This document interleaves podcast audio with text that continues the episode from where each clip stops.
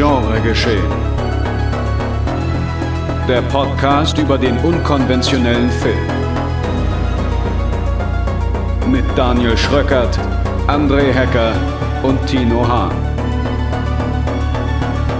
Präsentiert von fredcarpet.com.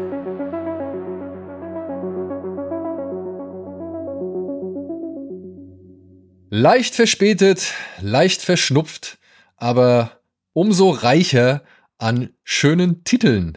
Und damit herzlich willkommen zur Schnapszahl, zur Folge 77 von Genregeschehen, meine sehr verehrten Damen und Herren, liebe Zuhörerinnen und Zuhörer und natürlich alle Genre-Freundinnen und Freunde. Ich sitze jetzt hier und nenne mich als Esel natürlich zuerst. Nein, ich sitze hier zusammen mit meinem sehr geschätzten Kollegen Tino Hahn.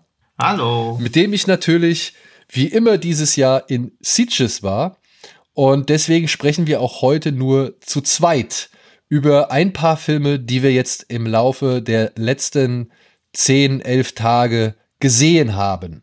Und wenn ihr euch wundert, warum nur so wenige, da kann ich auch gleich eine Erklärung hinterher liefern, denn wir werden uns noch ein paar Filme für spätere Ausgaben aufheben. Wir haben schon einiges gesehen, was jetzt entweder regulär ins Kino kommt oder ja, oder halt auch naja, auf DVD und Blu-ray demnächst irgendwann erscheinen wird oder auf Streamingdiensten. Zum Beispiel werden wir demnächst nochmal über Project Wolf Hunting sprechen. Der kriegt einen Deutschlandstart auf DVD und Blu-ray, Blu wenn ich es richtig mitbekommen habe, von Cape Light. Darüber hinaus werden wir über Barbarian sprechen. Der startet demnächst auf Disney Plus. Und ich glaube, über Halloween Ends werden wir nicht sprechen. Denn das ist, das Thema ist ab. Da ist es, glaube ich, besser, wenn man drüber schweigt. ja, also der Zug ist eigentlich abgefahren, aber wir können, glaube ich, oder so viel kann ich mal vorwegnehmen, wir beide stimmen so ein bisschen mit einem Großteil der Kritiken ein, die ja doch eher negativ sind, wie ich das so wahrgenommen habe.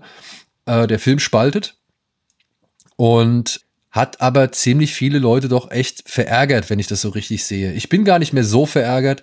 Ich ärgere mich eigentlich eher darüber, dass man so inkonsequent war und dass das auch noch dann nicht ganz so sauber beziehungsweise schon relativ faul inszeniert war.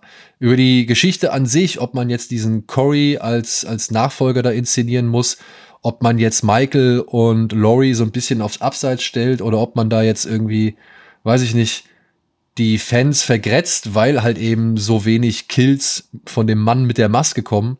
Ähm, das ist mir eigentlich, wie gesagt, weder so wichtig noch so sauer aufgestoßen. Ich glaube, da geht's dir ähnlich, oder? Ja, ich bin bei Halloween sowieso, also da war gar kein Potenzial, dass ich wirklich wütend bin. Ich bin halt eher so ernüchtert und frustriert gewesen, weil ich die Grundidee immerhin mutig finde, aber dass es so inkonsequent umgesetzt wird, das verstehe ich halt überhaupt nicht. Und dieses immer wieder beschwören, dass Michael das ultimative Böse ist, verstehe ich halt auch gar nicht. Gerade jetzt, wo eigentlich alle Figuren im Film böser sind, die Mobber sind. Also Mobber sind aus meiner Sucht, äh, aus meiner Sicht mehr evil als jeder Serienkiller. Und auch der Typ, dieser Radiomoderator, der ist ja an diesem True Crime Zeug ergötzt und der ja dann auch die Zunge abgeschnitten bekommt, was ja eine sehr platte Metapher ist. Also wieso wird jemand, der sich über am True Crime ergötzt, dem dann die Zunge abgeschnitten wird, von jemandem, der als Pure Evil bezeichnet wird? Das stimmt ja einfach gar nicht. Er ist ja schon fast sowas wie ein Rächer oder der einzige halbwegs vernünftige Mensch in der ganzen Stadt. Naja. Das verstehe ich halt so gar nicht. Also er hat ja eine klare Agenda. Er will Rache beziehungsweise Genugtuung. Und ich hätte es halt viel, viel spannender gefunden, ähnlich auch wie in der einen Folge von Roadrunner, wo der Roadrunner endlich den, äh, wo der Coyote endlich den Roadrunner fängt und dann so ganz konsterniert ist und merkt, shit, ich weiß gar nicht, was ich machen soll. also, das war ja mein ganzes Lebensziel. Genauso wie bei Batman und der Joker, die sich ja auch gegenseitig brauchen, wie eine Symbiose, braucht ja auch Michael quasi Jamie Lee Curtis. Und wenn Jamie Lee Curtis am Anfang an einem Herzinfarkt gestorben wäre oder so, also auch dieses Szenario hatte ich super spannend gefunden. Was macht Michael, wenn seine Erzfeindin tot ist? Also wenn quasi seine Existenzberechtigung entzogen wird. Ja. Und das hätte ich halt super spannend gefunden. Es gibt so viele Sachen, die man eigentlich super spannend gefunden hätte. Ich hätte es zum Beispiel auch wirklich cool gefunden oder ich hätte es auch wirklich deutlich mehr honoriert, hätten sie ihn komplett rausgelassen. Und ja. auch dieses Thema, dass irgendwie Laurie verantwortlich gemacht wird dafür, dass überhaupt diese Morde passiert sind, fand ich hm. eigentlich eine echt gute Idee. Aber ja. das Problem ist halt, du hast halt sowohl, sowohl diesen, ja, du hast halt sowohl diesen Vorgängerfilm, in dem eine ganze Stadt dafür verantwortlich ist, dass sich einer in den Tod gestürzt hat und da anscheinend hm. keiner mehr drüber redet oder beziehungsweise das keiner irgendwie wahrhaben will. Naja, und dann hast du noch 15 andere Ideen in dem Film, der eigentlich das große Finale, der große Showdown sein soll. Und das ist alles einfach viel zu viel. Sie hätten es nie Halloween Ends nennen dürfen. Und wenn du irgendwie versuchst, die Fans zu spalten oder vor den Kopf zu stoßen oder mal neue Türen aufzustoßen, ja, dann mach doch wenigstens, also dann mach's doch richtig. Also dann hab doch wenigstens die Eier mhm. und zieh's durch und mach's nicht irgendwie, ja, so, so wie Star Wars 9 so, versuch's allen recht zu machen und bring da noch irgendwie irgendwas damit rein, damit auch ja die Hardcore-Fans noch zufrieden sind ja. und so weiter. Das ist meiner Ansicht nach ein Ansatz, den haben wir mit so vielen Filmen in letzter Zeit gehabt, wie zum Beispiel auch Jurassic World oder keine Ahnung was. Also der letzte Film da. Also das, also Dominion hieß er, glaube ich. Na, er hieß Dominion. Äh, das ist halt dieser irgendwie neue Trend in Hollywood, der, ähm, ich glaube, mit Star Wars meiner Ansicht nach losgetreten worden ist, wo man wirklich ein Muster abzeichnen kann. Halloween 18, 2018 war einfach ein Rehash von vom ersten Halloween, den es gab. Hm. Halloween Kills war, weiß ich nicht, etwas, was vollkommen überhaupt nicht zur Serie ja. gepasst hat. Ja, und auch da positiv formuliert wurde wenigstens auch probiert, irgendwie aktuelle Strömungen und so aufzugreifen. Natürlich denkbar ungeschickt und auch letztendlich ärgerlich, aber diese Gruppendynamik war eigentlich auch alle, die das Krankenhaus stürmen, sind auch mehr evil eigentlich als Michael, eben weil sie sich auch so anstecken lassen. Also diese Banalität des Bösen empfinde ich ja immer als deutlich bösartiger als Leute, die planvoll vorgehen, weil sie halt immerhin einen Plan haben. Aber diese Unberechenbarkeit von so Gewalttaten, die plötzlich aufbrechen, finde ich halt viel, viel spannender spannender eigentlich. Und wenn Halloween Ends zu sowas wie Need for Things geworden wäre, was am Ende ja sogar mal kurz anklingt, als dieser, als dieser Tower brennt, aber auch dann, wenn sich die ganze Stadt wenigstens zerlegt hätte oder es da zu irgendeiner Panik gekommen wäre. Aber es ist halt auch so sinnlos, dass dann, als schlussendlich alles vorbei ist, dann verlassen sie die Stadt. Also wie, wie albern das ja. auch einfach ist. Und dann, und damit wären wir halt. Das ist auch nicht, ja, und es ist auch nicht mal in der Filmlogik, finde ich, nachvollziehbar. Nee, ist es auch nicht. Weil selbst mit seiner eigenen, äh, mit seiner inneren Logik bricht der Film ja mehrmals. Ja. Und das ist halt so ärgerlich, dass man sich selbst nicht treu bleibt, den Fans es aber auch nicht recht machen will, sondern versucht mit so einem Rundumschlag irgend ich weiß auch nicht mal, wem man was beweisen will. Den Fans ja offensichtlich nicht. Und dass irgendjemand sich so denkt, ach, der letzte Teil war ja ganz gut, ich gucke alle anderen davor. Das ist ja auch eine totale Utopie, dass sowas jemals passieren wird. Genau. Oder sogar eine Dystopie. Und dann, Keine Ahnung. Und dann, äh, ja, hat man irgendwie trotzdem noch das Gefühl, ah, warte mal, wir müssen noch so ein paar Bonbons oder so ein paar Brocken müssen wir den Leuten noch hinschmeißen, mhm. damit auch die reingehen, ja. die schon beim letzten Teil nicht ganz so angesprochen waren oder denen der letzte Teil schon zu äh, fremd mhm. oder fernab des eigentlichen äh, Dinges ist. Und ja, das, das, das geht meiner Ansicht nach nie rund. Also es ist wie bei Star Wars 9, wenn du versuchst, es allen recht zu machen und irgendwie nur so eine ja. Art tut uns leid und äh, ja, aber hier, guckt mal, wir haben hier die und die Idee doch, die wollen wir euch noch mal kurz hier präsentieren. Da, damit ist niemand glücklich. Da ist wirklich ja. niemand mit glücklich. Oder und es sieht halt auch echt scheiße aus. also ich finde, dass das teilweise wirklich, also wir haben in Sieges viele Filme geguckt und ich finde, keiner sah trister aus und nicht auf eine coole Art und Weise trist, sondern einfach wirklich trist. Ja. Und auch nicht dieses Haddonfield, heißt auch Haddonfield die Stadt, ja. oder? Haddonfield Look, also dass es so eine triste Kleinstadt sein soll, sondern zum Beispiel diese Partyszene in dieser merkwürdigen Bar oder so, das halt einfach scheiße aus. Ja, plus und auch plus auch noch diverse Anschlussfehler und wo ich mir halt ja. denke so, ey Leute, das kann doch nicht euer Ernst sein, Alter. Also dann dann nimmt halt eine oder zwei Ideen raus und konzentriert euch mal bitte auf die Continuity oder irgendwie keine Ahnung, dass irgendwie Anschlüsse richtig funktionieren. Und ja, und äh, na, komm. Also Halloween Ends, wie gesagt, hat mir aus anderen Gründen nicht gefallen als glaube ich der Mehrheit, aber trotzdem halte ich ihn nicht für einen guten Film. Und es war eigentlich schade, weil es war eigentlich, es hätte das Potenzial für ein schönes, denkwürdiges Screening gehabt. Die Leute waren gut drauf, es, wurde, es kam Verlosung am Anfang, Jamie Lee Curtis hat uns noch begrüßt und gedankt und äh, die Leute haben irgendwie den, die Titelmelodie mitgeklatscht, die, die Opening-Sequenz, wo alle Kürbisse. Ja, es war wie, ja, es war wie im ZDF-Fernsehen. Ja, aber, aber trotzdem, das, weißt du, sowas finde ich schon irgendwie, das, das, das wertet ja, ein klar, Screening auf. Man hat, man hat während des Films auch schon gemerkt, es waren ja auch Leute in Verkleidungen da und so. Also man hat schon gemerkt, dass selbst die allerkrassesten Hardcore-Fans so immer mehr ernüchtert wurden. Das Ende wurde dann natürlich wieder beklatscht und so, aber Trotzdem gab's Buhrufe. Was willst du auch machen? Trotz, Ja, trotzdem ja, gab's also- Buhrufe, die ich bei keinem anderen Film erlebt habe. Das habe ich auch noch nie in Sieges erlebt und ich habe da schon Sachen gesehen, wo ich dachte, pff, also Ja. Deswegen, so, Halloween Ends an dieser Stelle. ja. Aber dann gucken wir mal, ob du bei dem ersten Film, über den wir sprechen, ähnlich verschnupft reagierst. Äh, bei. Irati? Ja, um eine Überleitung. Warst du da auch irritiert von? Ja, ich war ein bisschen irritiert. Ich hatte nicht so genau gewusst, was mich da erwartet, aber das ist ja das Schöne äh, an Sieges oder an halt Festivals, dass man auch einfach nur mal Titel irgendwie mitbekommt und man hört irgendwo, ja, ist cool oder sollte man gesehen haben.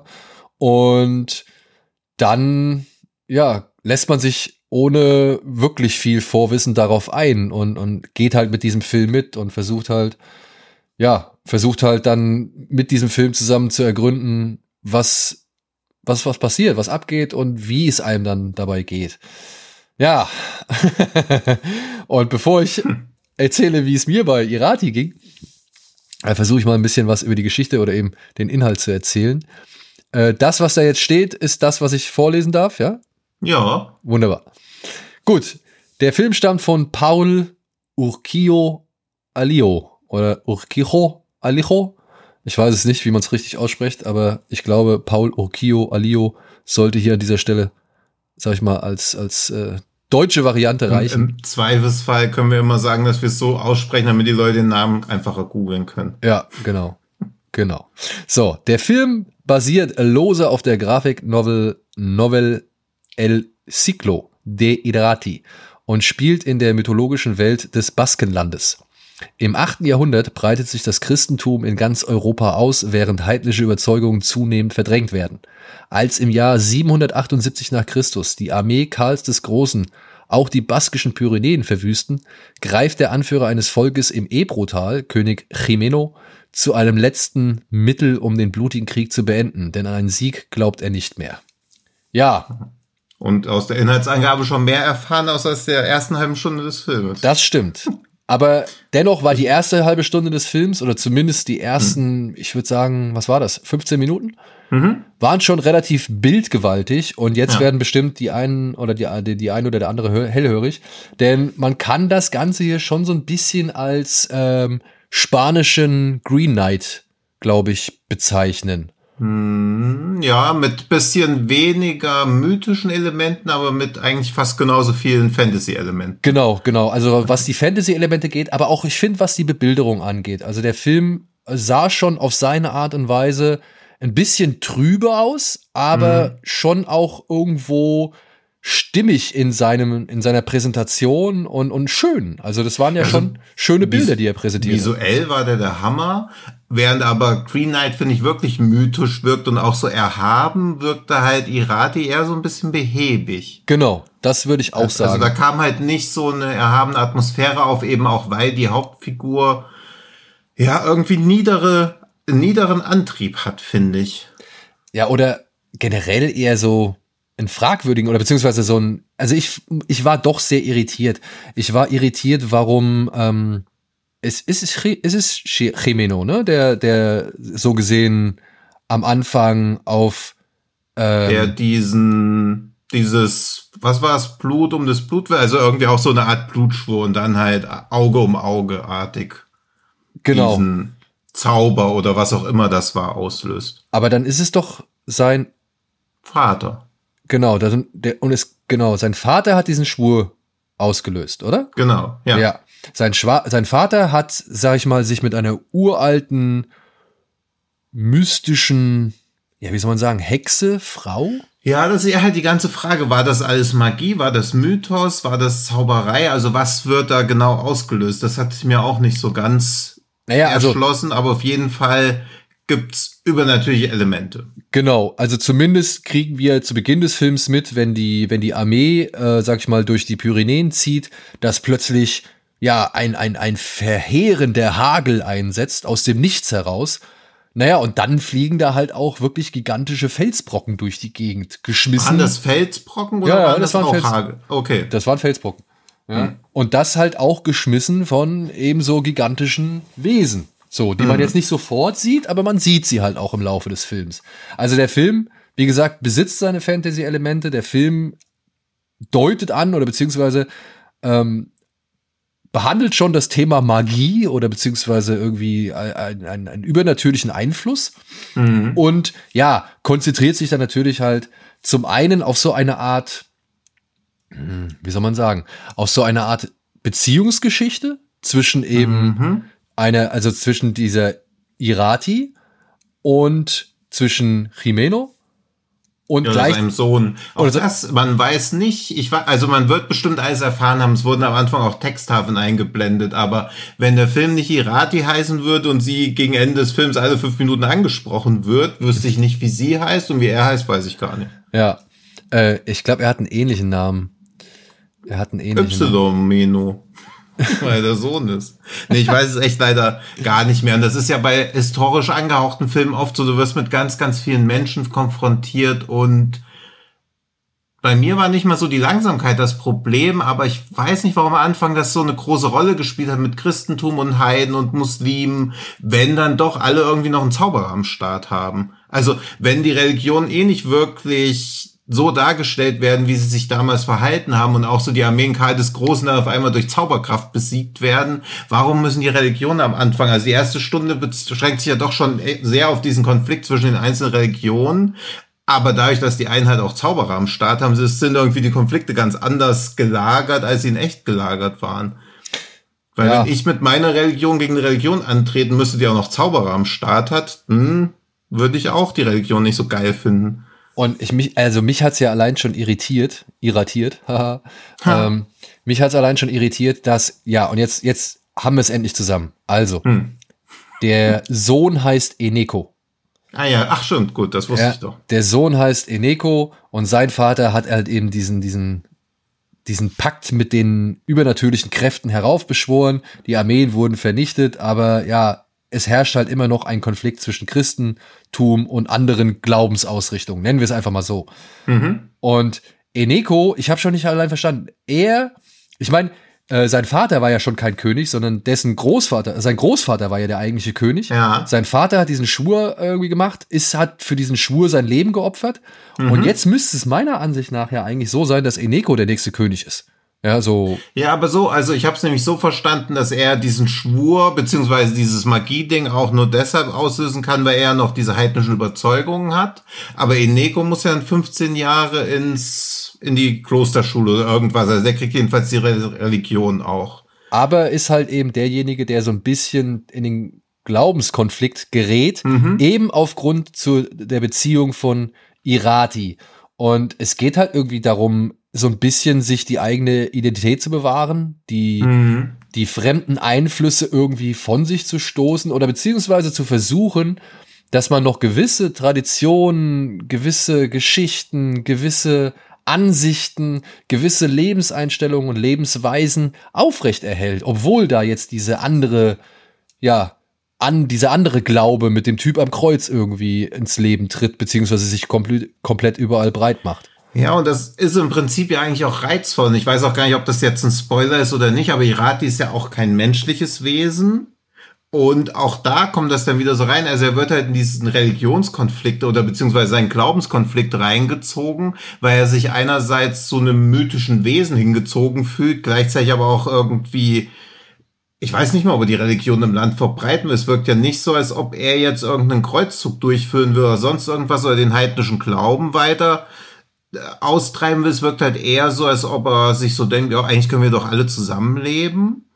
Aber daraus ergibt sich halt auch kein Konflikt für einen Film. Nee, aber der, Konflikt, so der Konflikt wird ja von außen herangetragen. Also das ja. ist so ein bisschen, ich muss sagen, ich habe mich dann auch schon schwer an Mononoke erinnert gefühlt. Mhm. Also Eneko ist so ein bisschen der Prinz, der irgendwie, ja, vergiftet ist vom Christentum oder beziehungsweise beeinflusst ist vom, Giftentum, äh, vom Christentum oder beziehungsweise ja. dieses Christentum mit sich rumträgt, aber noch so gar nicht irgendwie wirklich einschätzen kann, ob das irgendwas ihm bringt oder beziehungsweise ob das wirklich so gut ist, wie viele Leute das, sag ich mal, propagieren oder beziehungsweise, dass ihnen die Art und Weise, wie es propagiert wird, auch nicht so ganz zustimmt. Also da ist er mhm. halt genau da, wo halt eben äh, der Prinz aus Mononoke oder der der der der Ashitaka aus Mononoke, sag ich mal, ähm, steht, nämlich eben zwischen diesen mystischen Wesen zwischen dem Wald, der Natur und im Einklang mit irgendwelchen übernatürlichen, weiß ich nicht, Begebenheiten.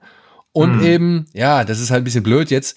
Ja, die Industrialisierung ist ein schlechtes Beispiel für die Christentum, fürs Christentum, aber vielleicht, wie soll man sagen, für so eine, ja doch, industrialisierte Religion, die da ankommt. Ja. Ja, die Oder da halt eine Religion, die sich als weiterentwickelt wahrnimmt als andere. Genau, genau, genau. Und ich glaube, damit wäre es eigentlich gesagt, so eine Mischung aus Green Knight und Mononoke, ohne dass der Film meiner Ansicht nach den Schwung, die Faszination und auch so ein bisschen auch ja die Klasse äh, beider Filme erreicht. Aber er ist Ja. irgendwo dazwischen und er ist nicht frei von Qualitäten. Er ist, er sieht gut aus. Er hat, wie gesagt, spannende Themen oder gute Themen drin. Ja. Er Hat einen ist halt- Preis für die besten Spezialeffekte gewonnen, was in Sieges auch jetzt nicht so das allergrößte Auszeichnungskriterium ist, weil da halt meistens halt Genrefilme mit geringerem Budget laufen, aber auch da, also optisch ist der Film, also visuell finde ich, ist das ein Hammer, aber was hilft's, wenn zum Beispiel der Hauptdarsteller lieber 15 Jahre auf die Schauspielschule statt auf die Religionsschule hätte gehen sollen? Und hinzu kommt, dass da weiß ich noch, wie wir uns darüber unterhalten haben nach, dem, nach dem Screening. Ich habe ja normalerweise eher immer so ein Problem, wenn ich Frauen in so Mittelalterfilmen sehe, die dann halt immer noch so strahlendweise Se- Zähne Bin glänzen. immer froh, dass so ein Satz nicht mit einem Punkt endet.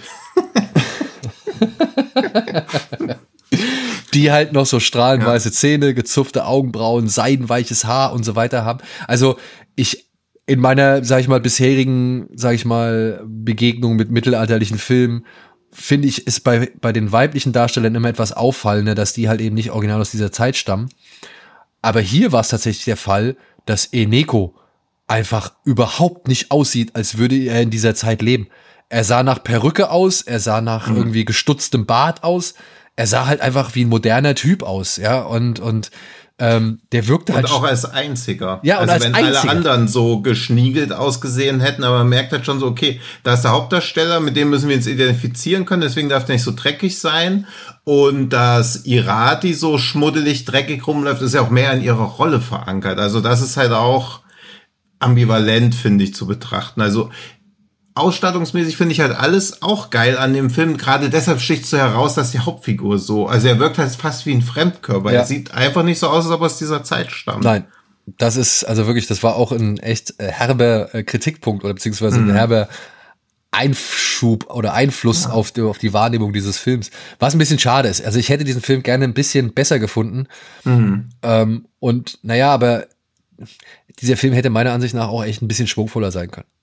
Ja, und wir haben noch später gegen Ende, um auch mal Foreshadowing zu betreiben, einen ähnlich langsamen Film, der auch nicht in der Jetztzeit spielt, den ich aber trotzdem interessanter fand von den Themen, die er behandelt. Ja, Aber stimmt, komm, st- stimmt, stimmt, stimmt. Aber den können wir doch eigentlich direkt aufgreifen, oder? Also ich meine, Irati sollte Oh, man meiner ja. Ansicht nach gesehen haben, vor allem wenn man halt dann Ja. so ein bisschen mitbekommt, was eigentlich ähm, der Kern, also die, die, die, die äh, Bedeutung dieses Namens dann letztendlich ist oder wie dieser Mhm. Name inzwischen in der heutigen Welt bekannt ist.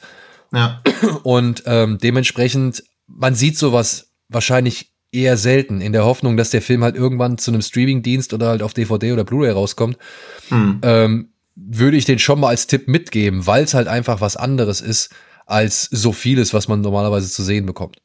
ja. Deswegen also unsere Kritik, da- das ist bei uns ja oft so, dass wir relativ scheinbar kritisch über irgendwas reden, aber eben nur, weil uns ein bisschen, glaube ich, wurmt, dass so viel Potenzial da war und dass dann halt an ein paar Kleinigkeiten eigentlich nur scheitert, die den Film dann halt daran hindern, wirklich empfehlenswert zu sein. Genau. Und ich würde dann halt direkt noch weiter in der Zeit zurückgehen. Ja, dann sag doch mal, wie viele Jahre du zurückgehen würdest. Ungefähr 45.000 Jahre. Denn The Origin von Andrew Cumming ähm, spielt genau zu dieser Zeit. Äh, Ich lese kurz die Inhaltsangabe vor. Vor 45.000 Jahren in der Steinzeit suchen einige Mitglieder eines aussterbenden Stammes nach einer neuen Heimat in einer brutal unwirtlichen Landschaft. Angestachelt von einem Anführer, der ihnen ein besseres Leben verspricht, wenn sie den perfekten Ort für ihre Ansiedlung finden, machen sie sich auf eine Reise voller unbekannter Gefahren und Verrat unter den Clanmitgliedern. Jeden Tag, wenn die Nacht hereinbricht, beginnt ein bösartiges, mystisches Wesen Jagd auf sie zu machen. Das klingt jetzt leider ein bisschen reißerischer und ein bisschen Ja. schwungvoller und vielleicht auch ein bisschen mehr nach Prey oder Predator, als es dann tatsächlich ist. Das ist der Diese, Film ich, nicht. auch hier wieder ein, so eine Formulierung, ich mag es immer, wenn es besonders reißerisch ist, sowas, jeden Tag, wenn die Nacht hereinbricht. Kann man auch einfach sagen, wenn die Nacht hereinbricht, weil Oder wenn jede die Nacht, Nacht. hereinbricht, ist nicht mehr jeden Tag, ja, ja. Aber es klingt halt so natürlich geil. Echt jeden Tag, Alter, wenn die Nacht reinbricht, wow, kommt's Monster, ui. Ja. Aber was man jetzt hierzu sagen muss, äh, der Film macht es sich wahrlich nicht leicht. Ähm, Auch wie wir anhand eines Gesprächs mit den beiden Hauptdarstellern und dem Regisseur nach, da? Ja. nach, des, äh, nach dem Screening irgendwie festgestellt haben. Die haben wirklich irgendwo in den Hochlanden von Schottland, haben die mehrere Wochen gedreht und das in einer, ja, ich will jetzt nicht sagen Fantasiesprache, aber in einer Sprache, die sich auf eine sehr alte Sprache stützt und dann halt hier und da auch improvisiert wurde und dann noch mit anderen Sprachen angereichert wurde, ja. Und das war halt schon, so wie uns die beiden Hauptdarsteller erzählt haben, eine ziemlich schöne äh, Situation, weil man nie so richtig wusste, auf was muss man jetzt reagieren. Also auf was kann ich jetzt hier anspielen. Und manchmal wurde dann halt auch so on the fly hier und da ein bisschen was äh, ins Leben gerufen und darauf wurde dann halt einfach reagiert und man hat halt die ganze Sache dann zu Ende bringen können. Und sie haben halt nicht nur in Schottland in den Hochlanden oder Tieflanden, keine Ahnung, was das war, weil in Bergen war es ja irgendwie nicht so. Es war ja auch sehr, es ist auch keine Wüste. Wie nennt man das denn? Weil das wird auch bei einem, um nochmal Foreshadowing zu betreiben, bei Sisu, über den wir auch noch sprechen, wird auch die ganze Zeit in allen Reviews von Wüste gesprochen, aber das ist ja keine Wüste. Nö, das ist Lappland. Ja, close enough. nee, aber wie nennt man das? Einöde oder so? Ja, also was ist Einöde, was? Tundra, Steppe.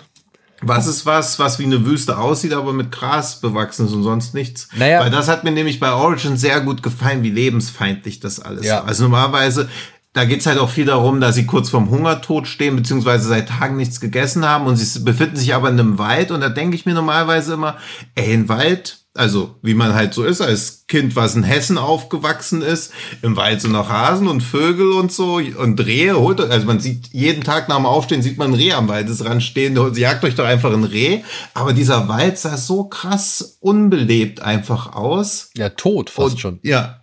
Und das hat auch zu dieser myst- mystischen Atmosphäre, finde ich, sehr beigetragen, dass halt wirklich so eine komplett lebensfeindliche Umgebung war. Und worauf ich auch noch zurückkommen wollte, als ich angefangen habe über die Hochland- und Tiefland-Diskussion, ähm, sie haben halt auch komplett oder nahezu komplett mit natürlichem Licht gedreht. Ja. Das ist halt, also weil, wie gesagt, sie haben es sich alles andere als einfach gemacht. Und Ja. es wird halt auch schwierig sein, ähm, diesen, also das, so hatte uns auch der Regisseur das irgendwie ein bisschen bestätigt. Es wird halt schwierig sein für diesen Film irgendwo in englischsprachigen Ländern ähm, Fuß zu fassen, denn Überall, der, ja, also- der, der Film ist halt komplett über, untertitelt gewesen Ja. in einer Sprache, die keiner spricht oder die keiner mehr spricht. Sieben Und- Leute.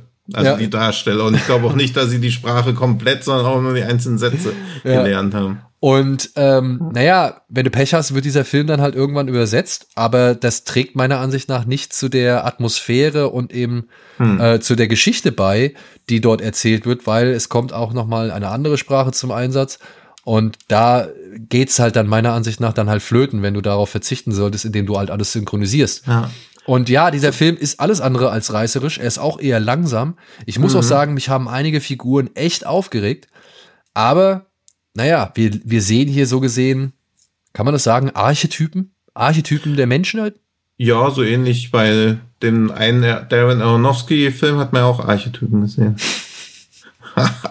so. ja.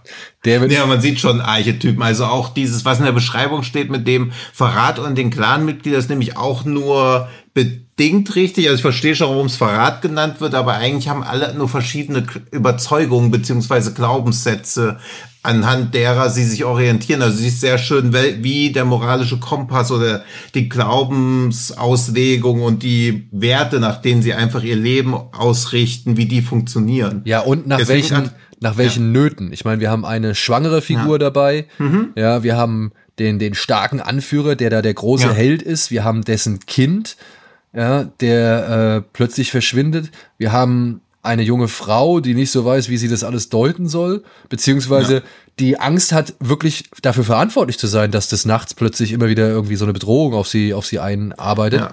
Und wir haben den alten Mann, der natürlich, ja, um seine Position fürchtet, ne, weil er scheinbar der entbehrlichste von allen ist So. Aber er ist ja auch anscheinend der Schaman oder der weise Mann. Also ich weiß nicht genau, wie man ihn da am besten nennen würde, weil ich auch die ganze Zeit, während wir den Film geschaut haben, überlegt habe, wie nennt man diese Leute eigentlich, bis der Regisseur Gott sei Dank dann irgendwann gesagt hat, es sind Neandertaler. Nee, das, nee, nee, nee, nicht die selbst. Nee, die anderen dann. Die anderen. Genau. Ja, ja, genau. Das, das hatte ich auch noch. Ich glaube, das ist auch ein ganz schöner Spoiler übrigens. Aber die anderen, auf die sie dann auch noch treffen, dass das Neandertaler waren, weil ich dann auch so gedacht habe, okay, wer soll das denn jetzt schon wieder sein? Und das nämlich, weil nämlich, dass diese Frau, die einfach nur dabei ist, anscheinend zu Beginn, kriegt auch recht schnell klar gemacht, dass sie dafür da ist, was halt gebraucht wird. Also wenn sie quasi eine Jägerin brauchen, sie ist Jägerin, falls die Schwangere sterben sollte, wird sie der neue Brutkasten und so weiter. Sie ist halt ein reiner Gebrauchsgegenstand eigentlich, kriegt das auch immer mitgeteilt, weil es halt da wirklich keinerlei Gnade gegen keinerlei Figuren gibt, was den Film auch, ich fand, relativ zermürbend macht. Deswegen war ich auch sehr froh, dass er nur 90 Minuten geht, weil er sich schon so anfühlt wie so ein Film, der dann irgendwie 135 Minuten geht und wo man dann so in der Mitte 60 Minuten einfach nur diese Frustration von diesem Überlebenskampf mitbekommt, denn wirklich, wirklich spannend ist da eigentlich gar nichts, sondern es ist halt wirklich einfach nur frustrierender Überlebenskampf. Ja. Und und deswegen, also für The Original, ich habe da größten Respekt für und ich finde den auch empfehlenswert, aber ob mir das jetzt Spaß gemacht hat, den anzugucken, weiß ich nicht. Also ich habe eher so gedacht, cool, endlich mal ein Film, wo ich mir das, wo das wirklich sich so anfühlt, wie es auch einfach so ist. Und der Vergleich zu Bray hinkt halt ein bisschen, aber im Prinzip werden da ja auch Leute von irgendwas angegriffen, was ihren geistigen Horizont oder ihr Erleb Erlebnishorizont erst übersteigt und sie müssen sich dann darauf anpassen. Aber bei Bray hat man ja nie den Zweifel, dass da nicht irgendjemand doch am Ende noch eine Möglichkeit findet, den Predator zu besiegen. Also das wirkt eher wie so ein Abenteuer, ja. trotz allem, während aber so Origin wirklich wie Überlebenskampf wirkt. Also da hat keiner Bock. Das wird ziemlich hart. Es passiert nach einer knappen Dreiviertelstunde was, wo ich auch schon gedacht habe, okay, krass.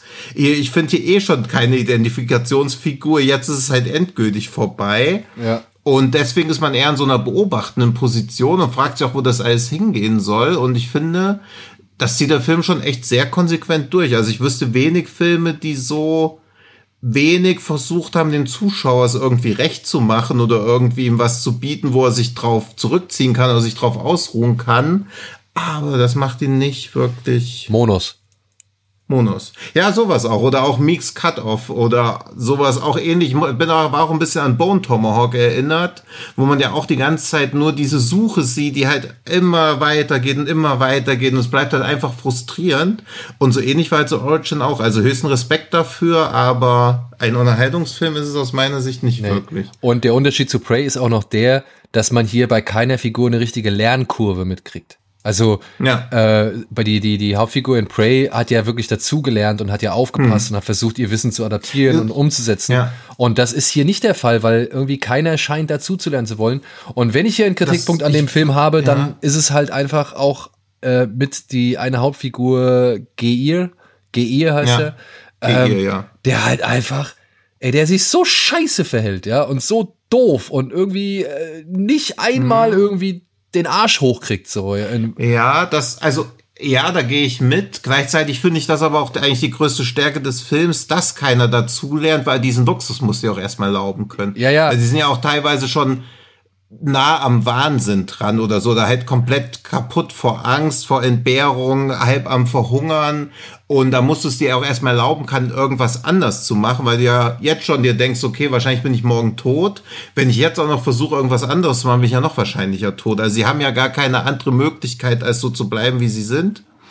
Aber ich finde es auch legitim, dass der so ist. Ja, mhm. weil, wie du es halt sagst, so, und, und beziehungsweise der Film will ja auch an, aufzeigen, ähm, der will ja eine gewisse Aussichtslosigkeit mhm. ermitteln und was aus dieser Aussichtslosigkeit letztendlich dann resultiert.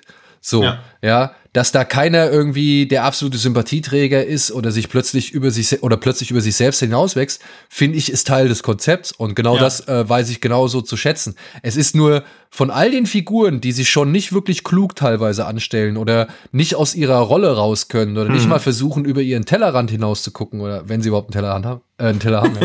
ja. ähm, aber halt, weißt du, einfach mhm. ähm, einfach genau diese, diesen geringen Erfahrungsschatz, den sie bislang haben, nicht weiter ausspielen können. Ähm, das finde ich ja schon gut, aber er war halt derjenige, der mich dann halt wirklich aufgeregt hat. Alle anderen fand mhm. ich jetzt so, okay, die verstehe ich als Typus, die verstehe mhm. ich, warum sie in diesem Film drin sind und äh, warum das mit ihnen passiert, was mit ihnen passiert.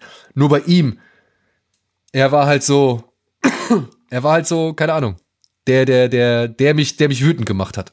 Hm. Ja. Aber immerhin hast du Gefühle bei dem Film entwickelt, was ja, wir bei ja, nicht ja. allen Filmen hatten, Nein, die wir gesehen haben. Bei wirklich nicht allen Filmen, die Ja. wir gesehen haben. Aber, ja, es ist jetzt so die Sache, ne? Es ist halt auch eine, eine schwierige Angelegenheit, auf die man sich hier einlässt. Aber es ist eine konsequente Angelegenheit, Mhm. auf die man sich hier einlässt. Und damit haben Irati und dieser Film halt schon mehr gemeinsam als Halloween Ends. Und dementsprechend äh, würde ich den auch mal als vorsichtigen Tipp irgendwie mit Ja. auf den Weg geben, wenn man halt wirklich mal Bock hat, sich auf sowas ähm, Anstrengendes oder auf eben sowas ja, Unerbittliches, sagen wir es mal so, einzulassen. Ja. Ja. Aber jetzt kommen wir zu deutlich mehr Humor. Und zu einer Warnung, denn Smoking causes coughing. Ja, so heißt nämlich der neueste Film von Quentin Dupieux, der jetzt, glaube ich, dieses Jahr schon wieder zwei Filme am Start hat. Kann das sein?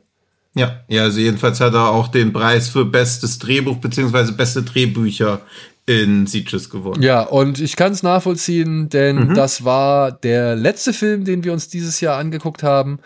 Und der war nochmal richtig schön. Ich kurz zur Inhalt, äh, zur Inhaltsangabe. Eine Gruppe von Ordnungshütern, die sogenannte Tobacco Force, fällt auseinander. Um den Teamgeist wieder herzustellen, schlägt ihr Anführer vor, dass sie sich zu einem einwöchigen Rückzug treffen, bevor sie zurückkehren, um die Welt zu retten. Ja, und dabei kommt es zu einem Stell dich ein der oder zu einem Best-of der Dupieux-Darsteller, zumindest der letzten sechs Filme, würde ich jetzt mal sagen. Ja. Also der letzten drei Jahre.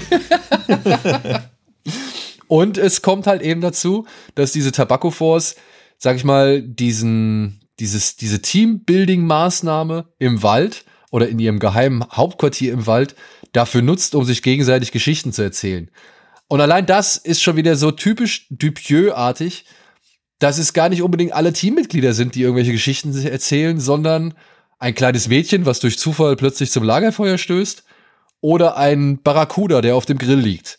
Ja, und er in irgendeinem See in Frankreich gefangen wurde. Genau. Und bevor die Verwirrung allzu groß wird, diesen Rückzug verordnet, hat eine Stoffpuppe, die aussieht wie eine wirklich schwer verprügelte Ratte, der die ganze Zeit irgendwelcher grüner Glibber aus dem Maul läuft und die regelmäßig eine andere Bettgespielin im Hintergrund äh, sein eigen nennt. Sagen wir es mal so. Ja, aber ansonsten komplett zurechnungsfähig ist. Ja, aber- also das ist eh, eh krass, wie, wie konsequent er wieder mit den ganzen Erwartungshaltungen, die man hat, bricht. Also auch dieses, wie es schon wieder anfängt, wo sich dann diese Tobacco Force mit so einem Monster prügeln, dann denkt man so, ah, okay, sieht natürlich alles sehr trashy Power Rangers mäßig aus, aber in in der inneren Logik noch alles recht ernst, bis du dann jetzt siehst, dass ein paar von diesen Tobacco Force Mitgliedern gar nicht mitmachen, sondern sich über irgendeinen Quatsch am Rand unterhalten, bis jemand kommt und sagt, hey, wir schaffen das hier gar nicht alleine, kommt, macht mal mit. Also, dass sie quasi alle, also, dass sie das Retreat, zu dem sie sich zurückziehen sollen, was sie von ihrem Chef verordnet bekommen. Und was auch schon so witzig war, weil halt diese sabbernde Ratte sitzt und einfach irgendwie die zurechnungsfähigste Person im ganzen Film darstellt. Warte, ich, Und, ich, hätte, oder- ich, hätte jetzt, ich hätte jetzt noch mal anders angesetzt, weil du Okay. gesagt hast, ähm, dass sie halt ja eigentlich am Anfang gar keinen Bock haben. Ja. Und zum Beispiel, man merkt es halt an meinem Sieges-Gesicht, also dem Darsteller, den ich am meisten in Sieges jetzt gesehen habe, oder von dem ich die meisten Auftritte gesehen habe, nämlich Jean-Pascal äh, Sadi. Der hat in Year of the Shark mitgespielt, der hat in Coupé mitgespielt und der spielt halt auch hier mit. Ah, okay, ein Coupé. Ich habe die ganze Zeit überlegt, was der dritte Film sein soll, denn jemand anders spielt ja auch noch ganz kurz mit und jetzt kommt auch wieder meine persönliche Herausforderung. Adele Exarchopoulos. Ja, ich Ist du. das close enough? Ja. Die wir noch in äh, Five Devils gesehen haben, über den wir mutmaßlich noch zu einem späteren Zeitpunkt auch sprechen werden, denn er kommt noch beim Movie raus. Und da hat sie auch mitgespielt. Hier spielt sie nur eine kleine Rolle und ist auch meistens nicht zu sehen, obwohl sie die Hauptfigur in dieser Geschichte spielt, um ein bisschen ominös rumzuorakeln. ja. Denn sie war ja die, die den Denkhelm getragen hat, wenn ich es richtig genau. gecheckt habe. Aber mehr sollten wir, glaube ich, an dieser Stelle auch nicht verraten. Denn dieser Film, ey, wirklich, er hat so schöne, wieder mal so schöne ja. Überraschungen oder, oder einfach absurde, weiß ich nicht, absurde Geschichten parat, absurde Situationen, die sich so einfach entwickeln und so knochentrocken auch wieder ausgespielt werden. Und ähm, ja, das sollte man gesehen haben. Es ist auch nicht lang, es geht 80 Minuten. Ja. Es kommt, wie gesagt, zum Stell dich ein der, der typischen äh, Dupieux-Schauspieler, Benoit Polverde, nee, Pölvorde, ist auch noch mal mit, mit am Start. Die Dame, die in, ähm, wie hieß der Film mit dem Zeitloch? Der letzte? Äh, ach, oh, wie hieß der denn? Äh, äh, Incredible but True. Incredible but True. Ähm, die da, die Hauptdarstellerin, die spielt auch mit. Und hier aus Mandibül, beziehungsweise aus Keep an Eye Out, ähm, der andere Hauptdarsteller, der spielt auch mit. Der spielt nämlich den Ehemann von, ähm, von Adele. Und jetzt haben wir es wieder Exopolus. Ja. ja. ja. Also Exarchopoulos. Genau, und ja, Grégoire Ludic ist das.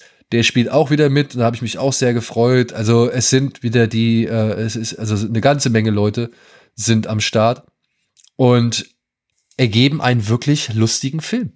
Wirklich, das Kino hat sehr viel gelacht. Wir haben sehr viel gelacht. Meine Frau, ja. die mit manchen Szenen eigentlich gar nichts anfangen kann, musste sehr lachen. Also, ja. ähm, ich, ich, wie ich schon geschrieben habe, er soll bitte niemals aufhören, solche Filme zu machen. Allein ja. wegen, allein wegen solchen Ideen um Roboter Norbert oder halt auch die Dame, die im Kühlschrank sitzt. Ja, also das ist, es ist wirklich, es ist einfach von vorne bis hin Exarchopoulos. Es ist von vorne bis hinten, ist es einfach ein gelungener Dupieux mit einer seiner besten oder einer meiner Lieblingsfilme jetzt mit ihm, äh, von ihm, mit, äh, mhm. von mir. Und äh, deswegen, also empfehlenswert. Und ich hoffe, er kommt über kurz oder lang oder halt auf jeden Fall zu uns nach Deutschland. Also gehe ich stark von aus. Bisher sind die Filme von ihm ja immer irgendwo bei uns gelandet und gut möglich, dass der jetzt, also ich finde ihn nicht zu schrullig, aber ich glaube, es ist schon sein, also jedenfalls auf jeden Fall der, der am meisten, wo am meisten rumgesplattert wird, noch recht unvermittelt und der, der glaube ich auch noch na, am meisten vor Kopf stößt. Findest Eben weil er ja, ja, finde ich schon. Also ich glaube, man kann sich den ganz gut schön reden, dass man so einen tieferen Sinn drin sieht, dass das ja so ein Film ist, der sich irgendwie mit, mit Überforderung und Burnout und Work-Life-Balance und den ganzen Themen noch so auseinandersetzt, weil ja auch keiner von den Superhelden irgendwie Bock auf dieses Retreat hat. Also, die nehmen ja alles, also niemand nimmt da irgendwie irgendwas ernst. Die machen das halt so widerwillig, was angeordnet ist. Der Chef ist dann auch irgendwann irritiert, bis er dann ja irgendwann auch sagt, ja, okay, ich kann auch die ganze Zeit arbeiten. Was ihm dann eines seiner Bettgespielen dann einfach mal so mitteilt, du musst auch mal an dich denken, wo man so denkt, ja, aber gerade in der Situation, in der sich jetzt die Figuren im Film befinden, vielleicht mal ausnahmsweise mal nicht an sich denken. Und da kann man, glaube ich, noch so eine tiefere Ebene drin aufmachen, aber dass manche von den Geschichten auch so auf eine geile Art und Weise ins Leere laufen und sich daraus dann wieder eine Pointe ergibt. Ich glaube, wenn das mein, also wenn das ein Einstiegsfilm für irgendjemanden in die Welt von Dupieux ist, ist man, glaube ich, schon recht irritiert. Also ich glaube, das weiß man umso mehr zu schätzen, je mehr man von ihm schon gesehen hat. Ja, würde ich sagen, aber anhand der Reaktionen, zum Beispiel jetzt von ähm, Julia, eine Dame, mhm. die ebenfalls mit uns im Urlaub war, und meiner Frau, äh, würde ich sagen, das geht auch so auf. Wenn du es als Absurdität begreifst, mhm. ja. wenn du es als Absurdität begreifst und eben halt als naja, wie soll man sagen? Ich meine, es ist ja schon auch eine Antithese zu diesem ganzen Blockbuster-Kino und Superhelden-Kino mhm. und was weiß ja. ich. So, die Helden, die alle nur noch, sag ich mal, frustriert und gelangweilt sind von ihrer mhm. Arbeit oder von ihrem Heldendasein, ja, die auch, sag ich mal, ein völlig falsches Bild repräsentieren als, sie, äh, als ihre eigene Überzeugung, ja. Mhm. Und naja, die dann halt aber im Angesicht des, weiß ich nicht, der drohenden Weltvernichtung schon irgendwo realisieren, oh, okay, ich habe vielleicht doch hier und da den einen oder anderen Fehler gemacht.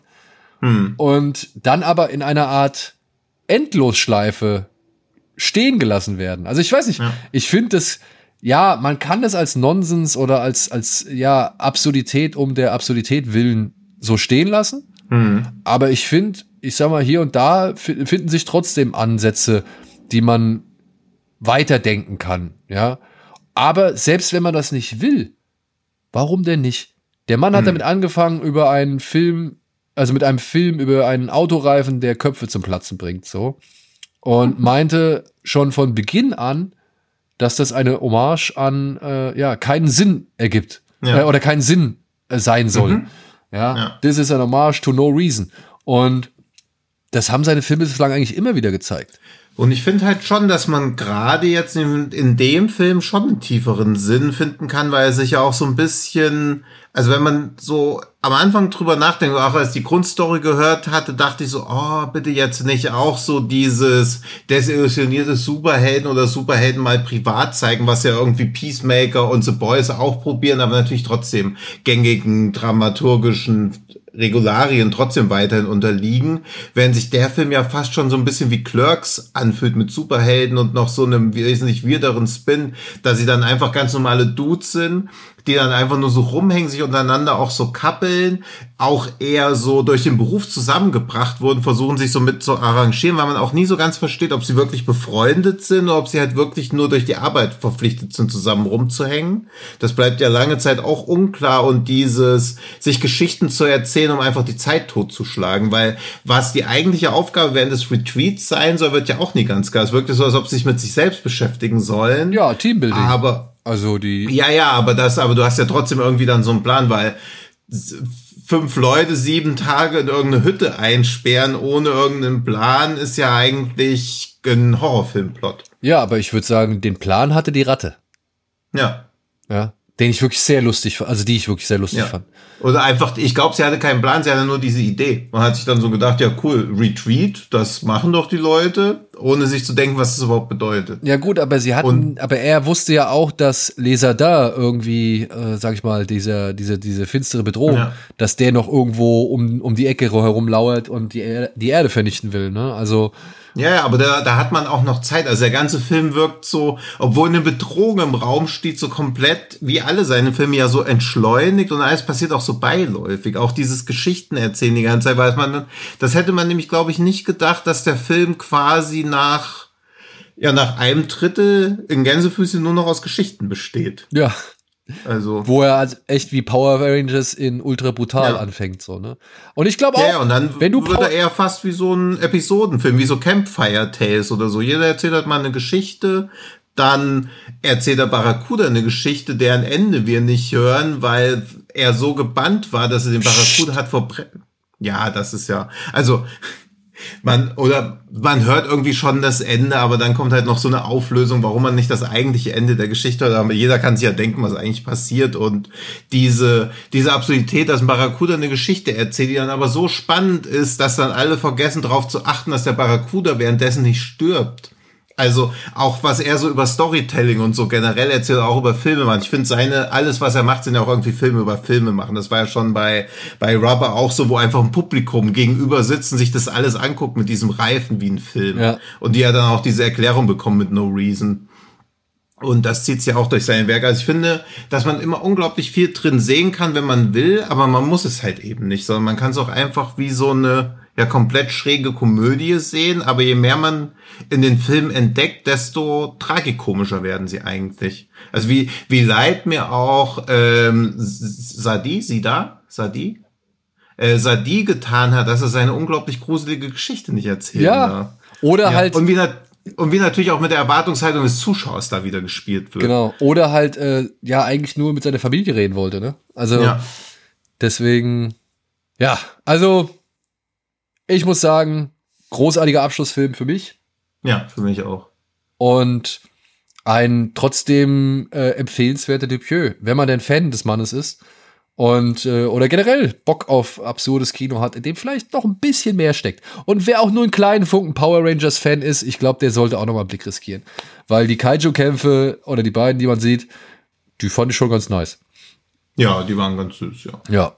So. So. Und Jetzt kommen wir vom Gewinner der Herzen zum Gewinner des Best Feature Films in Sieges und Gewinner beste Kamera und beste männliche Hauptrolle. Ja. Nämlich Sisu von Yalamari Helander. Und wer jetzt aufmerksam äh, wird, der ja, hat recht, das ist der Mann, der schon Rare Exports inszeniert hat. Ne?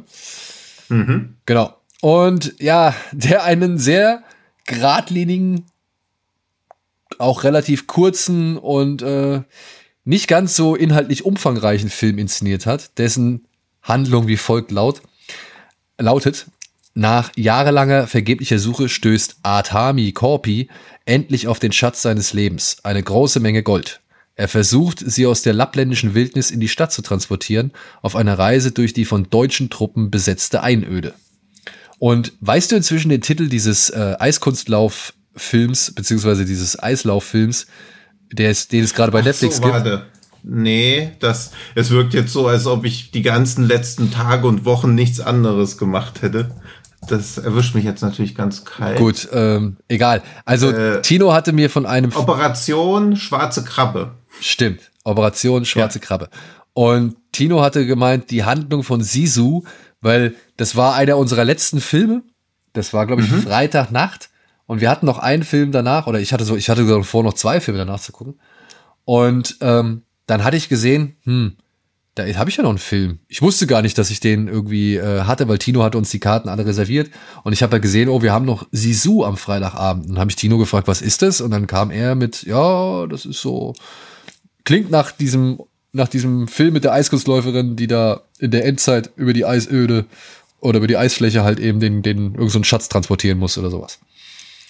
Ja, und dann kam die Nachricht, dass das Ding. Und ich, und zwar halt vom Regisseur von Rare Export, was ja schon so eine, ja, nicht eine unbedingte Empfehlung darstellt, aber zu immerhin heitere, kurzweilige Unterhaltung garantiert, finde ich. Also ich würde den auf ähnlichem Level einstufen wie Dick Maas. Ich würde mir alles von ihm angucken, aber würde auch kein unbedingtes Meisterwerk erwarten.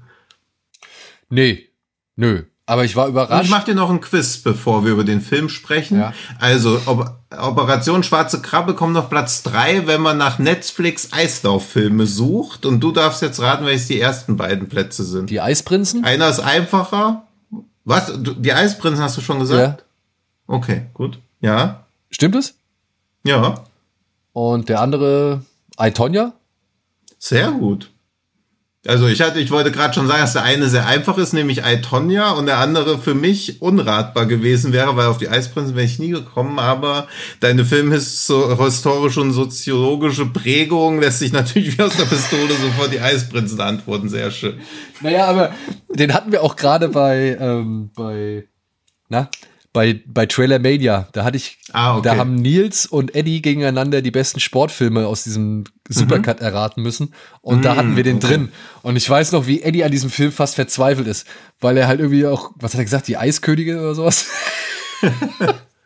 Ich hätte aber auch komplett die Existenz vergessen, weil der ja auch in diesem zu dieser Zeit rauskam, als alles kam, oder? Ja. Wir hatten uns doch auch kurz über Dodgeball unterhalten. Ich weiß ja nicht mehr warum. Ja, wegen Justin Long, glaube ich. Ach ja, genau, wegen Justin Long, stimmt.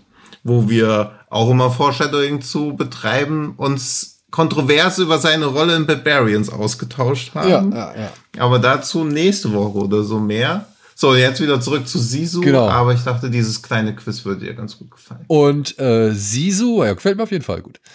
Und Sisu ist meiner Ansicht nach ein richtig schöner Crowdpleaser gewesen. Also für solche Filme geht man gern auf ein Festival. Gerade Kraut oder Kraut? So, ja, die Crowds hat er nicht wirklich gepleased, die hat er eher in ihre Einzelteile zerfetzt. Ja. Und die Crowd im Publikum, also beziehungsweise das Publikum selbst, das war halt äh, doch sehr amused darüber, wie er die Crowds zerf zerfetzt hat. Ja. Ja. Und ey, wirklich, dieser Film geht, der marschiert eigentlich wirklich echt gut durch, erlaubt sich vielleicht eine etwas, ja, spürbare Atempause und Hm. Hat meiner Ansicht nach ähm, gegen Ende nicht mehr so die Kreativität, was bestimmte Kills angeht, wie noch, sag ich mal, in der ersten Hälfte des Films. Aber für dieses Sammelsurium aus Leone, Tarantino, Spielberg und Anderson, sage ich mal, ja, fand ich das wirklich sehr, sehr unterhaltsam. Also der Film hat mich deutlich wacher gemacht und gehalten, als ich es um die Uhrzeit für möglich gehalten hatte. Zumal wir auch noch mit dem, und hier sind wir halt mal einfach auch ein bisschen ehrlich, zumal wir ja auch mit der Einstellung reingegangen sind, naja gut, wenn er halt irgendwie öde ist, pennen wir halt eine Runde und sind danach fit für mhm. die beiden Filme, also sind halt fit für die Filme danach. So, ja. Ja. Ähm, man muss ja ökologisch denken, äh, ökonomisch denken. Ja. Und also ich, ich bin auch nicht eingeschlafen. Ich hatte eigentlich, also im Kino mit so einer Crowd ist das schon ein perfektes Setting für so einen Film. Ich glaube, zu Hause oder in meinem Kino hätte mich ein bisschen genervt, dass am Anfang schon klar gemacht wird, mit einer, mit einem Einblendungstext am Anfang. Und der Film sollte ja eigentlich auch erst die Immortal heißen, bevor sie ihn sich so umbenannt haben, kurz vor Release, dass sie so halt Immortal ist. Und da macht der Film auch eigentlich gar keinen Hehl draus, dass er nie wirklich besiegbar zu sein scheint. Also er ist halt schon fast wie so eine Naturgewalt. Er wird nicht getroffen und es gibt halt schon ein paar Szenen, wo einmal mit so einer Autotür oder was das war, bewaffnet wegläuft und es wird mit MGs, mit Dutzenden von MGs auf ihn geschossen. Keine einzige trifft ihn im Bein. Er wehrt alles ab. Das war wie so eine räudige Variante von dieser äh, Weltkriegsszene aus Wonder Woman und das war teilweise schon. Ah, das stimmt aber nicht. Ja, ein bisschen ermüdend, dass man halt wusste, okay, ihm wird nichts passieren. Die Kills sind am Anfang ein bisschen zu cool, was lustig war. Aber ich finde halt auch, wenn so lustig dieser Kill zum Beispiel mit der Landmine auch war, er nimmt dem Film halt auch jegliche Ernsthaftigkeit und nicht auf diese, ah, es ist eine lustige Actionkomödie, sondern, ah, okay, hier wird bis zum Ende kein Zweifel daran bestehen, dass diese Hauptfigur halt einfach unbeschadet durchkommt. Ja, aber das. Und dass es dann um ein paar Goldbrocken geht, ich weiß nicht. Also. Also steht halt nichts auf dem Spiel. Das ist halt so ein bisschen das Hauptproblem. Und dann ist halt so eine launige Nummernrevue. Es wird halt so von Ort zu Ort gesprungen. Der Film macht ja auch nicht mal ein Hehl draus, dass eine Nummernrevue ist, sondern blendet ja auch immer wieder Nummern ein, was jetzt als nächstes kommt. Und natürlich funktioniert so Chapter 3, das Minenfeld super gut. Und wenn dann Chapter 10 kommt, was Kill 'em All heißt, dann ist natürlich der Jubel im Saal groß und das funktioniert auch. Aber dass man jetzt sagen kann, okay, da fiebert man mit oder so, würde ich jetzt nicht unterschreiben. Man wartet halt eher, okay, welche coole Kill-Idee hast du jetzt? Und nach 60 Minuten hat er halt nicht mehr so viele coole Kill-Ideen. Aber immerhin hat er 60 Minuten welche gehabt. Ja. Aber ich muss sagen, da würde ich jetzt bei 1, 2, 3 Punkten doch widersprechen. Er wird getroffen. Er wird auch in diesem ja, Kugelhagel, der an Wonder Woman erinnert, wird er getroffen. Zweimal sogar. Einmal ins Bein und einmal in die Schulter, was er sich auch im, im nächsten Kapitel, also kurz danach, äh, auch zusammenflickt beziehungsweise mit Erde zustopft. Ja, ja, aber es hat halt keinerlei Auswirkung. Also das mit dem Erde zustopfen. Also, und es gibt diesen krassen Scharfschützentypen, der natürlich immer mega gut trifft, außer wenn es drauf ankommt, dann trifft er wieder nichts. Und diese Inkompetenz der Bösewichte hat mich ja schon bei Man of Reason und so gestört. Und wenn ich halt merke, okay, ins Drehbuch wird reingeschrieben, wir etablieren hier einen super krassen Scharfschützen, aber er trifft nie, wenn es drauf ankommt, dann denke ich mir immer so, ey, dann mach doch so eine Figur nicht rein. Aber auch der hat ihn tatsächlich einmal im Bein getroffen. Ja, aber er hätte ihn auch in den Kopf schießen können. Warum er ihn da ins Bein schießt, bleibt völlig unklar. War das nicht auf Anweisung von dem Obernazi? Ja, aber auch das, also warum wollen sie so eine Hase, also so eine, oder so eine, wie nennt man das, Mäusejagd? Katz und, äh, warum, Mäusejagden, warum wollen sie da so ein Katz- und Maus-Spiel draus machen? Also klar, es ist ein Film und die Figuren verhalten sich dann auch so, aber sie verhalten sich halt schon echt wie, wie Drehbuchfiguren, die einfach nur möglichst lange den anderen am Leben lassen wollen, obwohl eigentlich auch in der, wie sie dramaturgisch aufgebaut sind, das gar keinen Sinn ergeben würden. Sie sind halt sonst immer gnadenlos, wenn es um die eigenen Menschen geht. Also wie er seine eigenen Soldaten willentlich opfert und in den Tod schickt, aber um den Feind zu besiegen, da passiert das dann gar nicht. Und es gibt noch so diese kurze Szene, wo sie denken, dass er tot wäre, wo sie kurz vor ihm salutieren und auch so ein bisschen ihm so ja, Respekt so eine Ehrerbietung ja. erweisen, Respekt zollen. Das fand ich wieder ganz schön. Aber nach der Szene ist halt auch irgendwie ein bisschen die Luft aus dem Film raus. ah. Weil er dann so ein kleiner Mad Max Fury Road im Dreck ist. Und halt auch keine der Actionsequenzen wirklich heraussticht. Also sind ganz nette Einzelideen drin, aber ich hatte halt gehofft, dass als man am Anfang die deutsche Armee sieht, beziehungsweise kurz sieht, was da so alles unterwegs ist, habe ich gehofft, bitte, bitte lass das nicht schon alles sein, aber es war leider schon alles. Ja, aber ich fand, das war, das, das ist für mich etwas, was diesen Film dann doch ähm, positiver hervorhebt. Denn diese Tendenz, noch mehr reinzuhauen und noch mehr reinzuballern, das musst du entweder mit der richtigen Attitüde bringen, wenn du nicht genug Kohle hast, Mhm. Oder du musst halt genug Kohle haben, um es auch wirklich geil aussehen zu lassen. Mhm. Und es gibt viele Filme, die genau daran halt immer scheitern, an diesen beiden Punkten.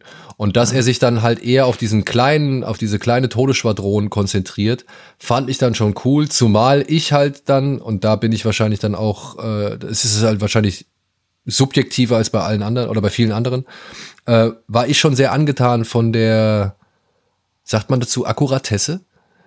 Also zumindest vom, vom Realismus? Nee. nee, Realismus nicht, Akkuratesse, ja. Detail? Ja, von der Detailgenauigkeit, was mhm. zum Beispiel Uniformen oder halt auch Waffen oder Fahrzeuge und so weiter angeht. So, ne? Also, dass er zum Beispiel, es gibt eine Szene, in der ein Wehrmachtssoldat mit einer P1 versucht, einen Hund zu töten oder auf einen Hund zu schießen und das klappt halt nicht. Und aus Erfahrung kann ich sagen, absolut richtig. Wirklich absolut richtig, weil mit dieser Waffe würdest du niemals diesen Hund in Bewegung treffen.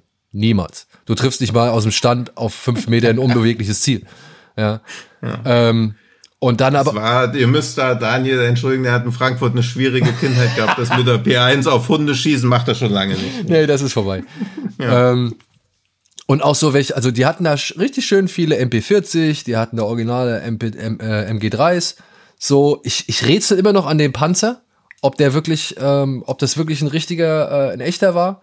Oder ob sie da irgendwie so eine Art, ich weiß nicht, entweder, entweder sie waren bei Dead Snow und haben sich den von Dead Snow ausgeliehen, also von Dead, no, Dead Snow 2. Ja, gut möglich. Oder sie haben halt wirklich einen richtigen, also einen originalgetreuen geholt. Also ich, da, da muss ich nochmal Nachforschung betreiben, aber das fand ich halt schon alles echt cool dafür, dass der Film halt ansonsten ja eben nicht so viel Kulissen aufbietet oder halt äh, als stärkste Kulisse eben Lappland halt äh, aufbieten kann so. Mhm. Und ich muss sagen, ich mochte diese breiten Bilder gerade wenn er da steht auf dieser Landstraße und die ganze Truppe der Deutschen mitsamt Panzer kommt aus dem Nebel raus. Also das fand ich schon, das sah mhm. cool aus.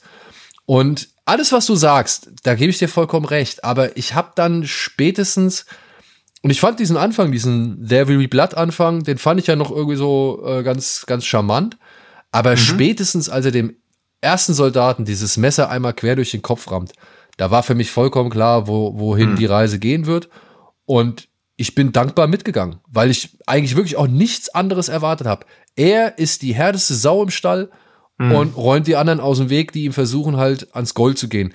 Und ja, kriegt hier und da was ab, aber ey, hieß The Immortal, ne? He, he, ja, aber es wird dann auch so geschrieben, ja, in den Zeiten irgendwie größter Verzweiflung kommt eine unbesiegbare Macht, die es nur in, da in der Gegend gibt. Und deswegen gibt es auch das Wort Sisu, was nicht übersetzbar ist. Und das passt doch hinten und vorne nicht zusammen. Also ist jetzt die Zeit größter Verzweiflung, dass Deutschland quasi das Land vernichtet, weil es wird ja auch noch am Anfang erklärt, dass sie quasi alles abfackeln, um irgendwie ja diesen, wie ist wie hieß das denn, diesen Vernichtungskrieg gegen, war das Krieg und Boden, wie heißt das? Wenn quasi alles vernichtet wird? Also wenn quasi nur noch das Land vernichtet werden soll, also auch alle Existenzgrundlagen, wenn Wälder abgebrannt werden und Felder. Ich glaube, sie haben es insofern damit erklärt, dass sie vor allem auch den Russen den Weg erschweren wollten, genau. um weiter vorzudringen. Ja, und da wird ja also quasi das ganze Land systematisch vernichtet auf Jahrzehnte hinaus, beziehungsweise jedenfalls die Grundlagen für Ackerbau und Holzabbau und so. Und dann wird eingeblendet, in Zeiten größter Verzweiflung kommt eine unbesiegbare Über Übermacht. Das wird ja am Anfang recht klar gemacht, aber was hat diese Übermacht zu tun? Ja, sich da Gold holen und dann in diesem sau, wirklich saudämlichen Ende dann auch noch wirklich, ja, hier, ich hätte gerne einen kleinen Schein. Wo ich so denke, ey, das ist doch richtig bescheuert. Also was ist das für eine Hauptfigur? Die Nazis machen dein Land kaputt und du bringst 30 von denen um. Teilweise lässt er welche ja auch noch überleben, wo ich mir auch so denke, okay, du bist ja nicht mal so eine gnadenlose Killermaschine, sondern einfach nur daran interessiert, jetzt auch endlich mal dein Geld, ein, dein Gold einzutauschen. Also was ist das bitte für eine Hauptfigur? Weißt Und du denn, was er mit dem Geld machen wird? Ist doch, ist scheißegal, wenn's also von der Menge, wenn man da mal ganz realistisch ansetzt, ist das vielleicht eine Million. Und eine Million in einem Vernichtungskrieg reicht vielleicht für eineinhalb Stunden irgendwelche Militärausgaben zu decken. Und wenn er dann sagt, ja hier, Herr Premierminister von Lappland, ich habe hier eine Million, was weiß ich, was da die Währung war. Ich habe hier eine Million Geld. Jetzt können wir 90 Minuten länger kämpfen gegen die Nazis. Ja. Also nee, das, das finde ich, also als Nummernrevue ist das total toll, aber als richtiger Film, bläh. Und als Nummernrevue hat er auch nicht genug Action. Ja. So, und da will ich gar nicht mit irgendwelchen indischen Filmen anfangen. Aber dieses, weil ich fand schon, dass er auch so diese, diese Intro-Sequenz mit dem Messer, das hatte alles schon so diese typische, hey, jetzt wird hier das sauharte, hypermaskuline Typ introduced. Dann passiert dem Hund nie irgendwie wirklich was. Also es ist alles schon sehr, sehr darauf kalkuliert, hier so eine Sympathiefigur abzuliefern, die halt Nazis umbringen. Das ist ja halt denkbar einfach jemanden als Sympathiefigur zu etablieren, die halt Nazis umbringt mit denkbar blutig. Ja, aber. Also es ist ja, ist ja ein Low Effort, den der Film da irgendwie aufmacht. Und es ist auch völlig legitim und es ist ja auch so ein Crowdpleaser, aber ich glaube, zu Hause wäre ich eher so ernüchtert gewesen, den zu gucken. Aber frag dich selbst, welche Filme guckst du noch zu Hause? Ja, guter Punkt. okay, dann, dann und Ah nee, ich glaube, wir wussten schon, dass er Best Feature Film wird. Das finde ich ist nachvollziehbar, weil so Crowdpleasers ja immer einfach auf Festivals haben. Also das ist halt immer so ein bisschen Ding. Irati hat dann auch einen Preis gewonnen, wo ich auch sagen würde, ey, auf einem französischen Filmfestival hätte Irati als spanischer Film, der sich viel mit der Mythologie des Baskenlandes beschäftigt, auch keinen Preis gewonnen, außer vielleicht für technische Kategorien. Das ist alles völlig fein. Aber dass Sisu jetzt der beste Film gewesen wäre, würde ich verneinen. Und dass er der beste Actionfilm war, den ich da gesehen habe, würde ich jetzt auch verneinen.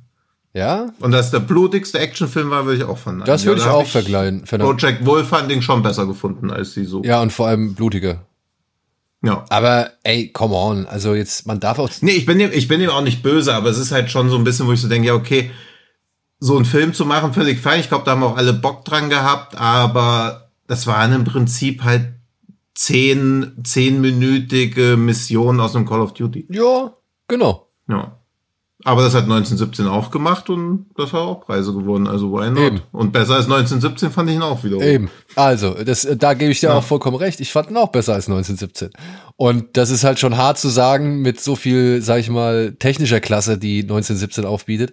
Aber Hm. Sisu ist für, mein, für mich der deutlich unterhaltsame Film gewesen und jemand, und ein Film, der sich halt auch genau dessen bewusst ist. Also das kann man jetzt auch nicht irgendwie dann ankreiden, ne? Also Nee, und das weiß ich ja immer, also das finde ich auch eh immer sympathisch. Das sagt man immer so, ein Film weiß genau, was er sein will. Das klingt immer wie so eine Entschuldigung, wenn es nicht ausgereicht hat. Aber hier reicht es auch völlig aus. Also er will halt ein Crowdpleaser sein. Das will auch ein Film sein, der auf Festivals läuft und dann wird er in irgendwelchen Mediaboxen und Steelbook limitierten Editionen halt durch die Weltgeschichte gereicht. bestimmt. Also, also es ist ja ein klassischer Film, der sich an Sammler auch wendet Ja. mit irgendwelchen coolen Designs. Dann kann man auch schön draufschreiben, Uncut. Aber ich werde ihn auf jeden Fall dem ein oder anderen Festival empfehlen, wenn die jetzt noch irgendwie, äh, sag ich mal, Fragen haben, was Hm. Ja. sie ins Programm nehmen sollen. Denn ich glaube, mit dem Film äh, kannst du auf jeden Fall schon eine Menge Leute bespaßen. Ja. Und ähm, war Jorma Tomilla, der Hauptdarsteller, wurde der nicht auch aus? Ja, der wurde auch ausgezeichnet, ne? Der hat auch irgendwas gewonnen. Ja, ja. Ähm, Ja, ja bester männlicher Bester Hauptdarsteller. männlicher Hauptdarsteller. Ja, weiß ich nicht. Er hat gar nicht so viel gemacht, unbedingt, sag ich mal, was so eine Art Schauspiel Er hat rechtfertigt. grimmig geguckt, Er hat grimmig geguckt und hat hier und da, sag ich mal, sich verarztet wie Rambo. Ja. Ich glaube, das ist auch so diese typische oder dieser Trugschluss, dass wenn jemand jemandem eine Landmine an den Kopf wirft und diese Person dann explodiert, dass man sagt, geiles Schauspiel von dem Typen, der die Granate, der das Ding geworfen hat. Also das, was die Figur macht, ist deutlich imposanter als das, was sie schauspielerisch bietet. Äh, Gut, zumal du sie in dieser Szene noch nicht mal richtig siehst. Ja, ja, aber ich glaube schon, dass das, weil so, also er, er spielt ja auch gar kein großes Spek Spektrum durch. Und was mir aber wieder echt gut bei Sisu gefallen hat, ist dieses minimalistische Storytelling. Man sieht halt einmal an seiner Hand, dass er wohl einen Ehering trägt. Das wird aber nie wieder thematisiert. Also er wird schon durchaus auch wie eine vielleicht tragische Figur, die eher von Zorn angetrieben wird und dieses Gold nicht so der alleinige Antrieb sind, aber auch das wohlwollend formuliert, sehr ökonomisch erzählt. Aber ob das jetzt so wirklich so gewollt war, weil alles andere wird ja dann komplett gezeigt oder ausbuchstabiert, das weiß ich halt auch nicht. Ja, aber dann warte mal Black Adam ab. ja, Da können wir uns gerne mal unterhalten, was Hintergrund, was Hintergrundgeschichte angeht und äh, wie, oh nein, wie ökonomisch ey, wie die lang, erzählt ist. Wie, wie lang geht die Rückblende? 30 Minuten? Äh, jein, also das, äh, ey, guck's dir an. Ich, ich guck's, Ne. guck's dir an. Ja, also klar gucke ich es mir an, aber ne. Ja. So, und ihr wisst jetzt auch, was ihr euch angucken sollt, nämlich eigentlich alles. Genau, eigentlich alles. Es, Ja. ist, es sind wirklich vier empfehlenswerte Filme, auch wenn sie jetzt vielleicht und äh, hier und da ein bisschen strenger beobachtet wurden. Oder vielleicht nicht unbedingt, äh, ja, dem, äh, ja, wie soll man sagen, dem Begriff Amüsement unbedingt so nahe kommen. Ja? Aber alle auf ihre Art und Weise, meiner Ansicht nach, sehenswert. Ja. Und auch das, weshalb man auf Festivals geht. Also Genau. die ganz großen Perlen oder die Filme, über die man sich in zehn Jahren noch unterhalten wird, ist man natürlich auch froh, die auf Festivals zu sehen. Also wenn ich sowas wie Hereditary in Sieges gesehen hätte, hätte ich mich natürlich auch super gefreut. Aber da weiß man, so ein Film wird schon den Weg zu einem finden. Aber ich glaube, Irati hätten wir nie gesehen. Nee. The Origin weiß man nicht, aber ich kann Auch mir auch nicht. nicht vorstellen, Auch nicht. dass dass man den, auch wenn er auf Netflix aufploppt, ich glaube nicht, dass man reingeguckt hätte, weil er dann bis da schon wieder so doof beworben werden würde, dass man es nicht anguckt. Dubieux hätten wir natürlich auf jeden Fall geguckt und Sisu Ja, weiß ich halt auch weiß nicht. ich halt Also, auch nicht, weil der Regisseur, der letzte Film, den er gemacht hatte, das war Big Game. Ja, Und also so charmant ich den in Ansätzen fand, war der doch auch gegen Ende so ein bisschen, also hat er ist, ist der auch so ein bisschen ausgeleiert gegen Ende. Und ich verbinde aber trotzdem mit diesem Film eine sehr schöne Erinnerung, denn äh, ich hatte ein Interview mit Samuel L. Jackson zu diesem Film. Und bei diesem Interview hat mir Samuel L. Jackson ein Video vorgespielt, in dem jemand auf YouTube alle seine Motherfuckers, glaube ich, äh, zusammengeschnitten hat. Und das Interview war eigentlich längst vorbei. Und er meinte so, hier, look, ich hab's. Und dann habe ich mir diesen gesamten Motherfucker von ihm, habe ich mir angeguckt, aus, aus, ja, weil er, ich meine, was soll ich machen? Samuel Jackson sagt, hier ist es, guck sie an. und meine Kollegin, meine Kollegin stand schon in der Tür und hat eigentlich drauf gewartet, reinzukommen. Und du hörst die ganze Zeit, Motherfucker, Motherfucker, Motherfucker. Und, äh, ja, und drei Stunden später. und sie hat dann noch ein Bild davon gemacht, was halt, was ich halt sehr nett fand. Äh, dementsprechend, ja, also. Und, aber Big Game, wie gesagt, wäre jetzt nicht unbedingt der Anreiz für mich gewesen zu sagen, ach ja, komm, mal gucken, was der neue Jalmari Helander gemacht hat, äh, oder macht. Ja, eben. Oder beziehungsweise was Jalmari Helander nach Big Game jetzt endlich mal wieder abgeliefert hat. Es Ja. war dann tatsächlich noch ein Kollege, den wir in Sitges getroffen haben, der gesagt hat, ey, hier, guck dir den mal an, der ist schon echt gut. Beziehungsweise der ist halt genau hier richtig gut. Und äh, muss ich ihm recht geben. Also genau da will ich ihn sehen, genau das, sowas möchte ich dort entdecken. Und das ist der Grund, weswegen wir auf Festivals gehen. Und ich denke mal, wir haben jetzt hier eine breite Palette an Filmen, die zeigen, ey, es gibt schönes Kino auf solchen Festivals. Ja, und immer absolut. Variaz- Uns geht ja noch weiter. Also wir haben ja noch genug auf Halde und es werden, glaube ich, auch viele von den Filmen, die wir noch gesehen haben. Also wir wissen bei ein paar ja schon, dass sie definitiv kommen werden. Und ich glaube auch sowas wie Blaze, über den ich gerne noch reden möchte, der wird auch noch irgendwo aufschlagen. Denke ich mal, denke ich mal. Gut, aber das soll es Ja. an dieser Stelle gewesen sein, denn wir wollen ein wenig kürzer werden als der letzte Dupieux-Film. Und Ja, haben wir gleich gerade schon überschritten. Ich glaube, wir gingen auf 75 Minuten. ja, aber okay, ja, gut. Race Against the Time. Haben wir es fast geschafft.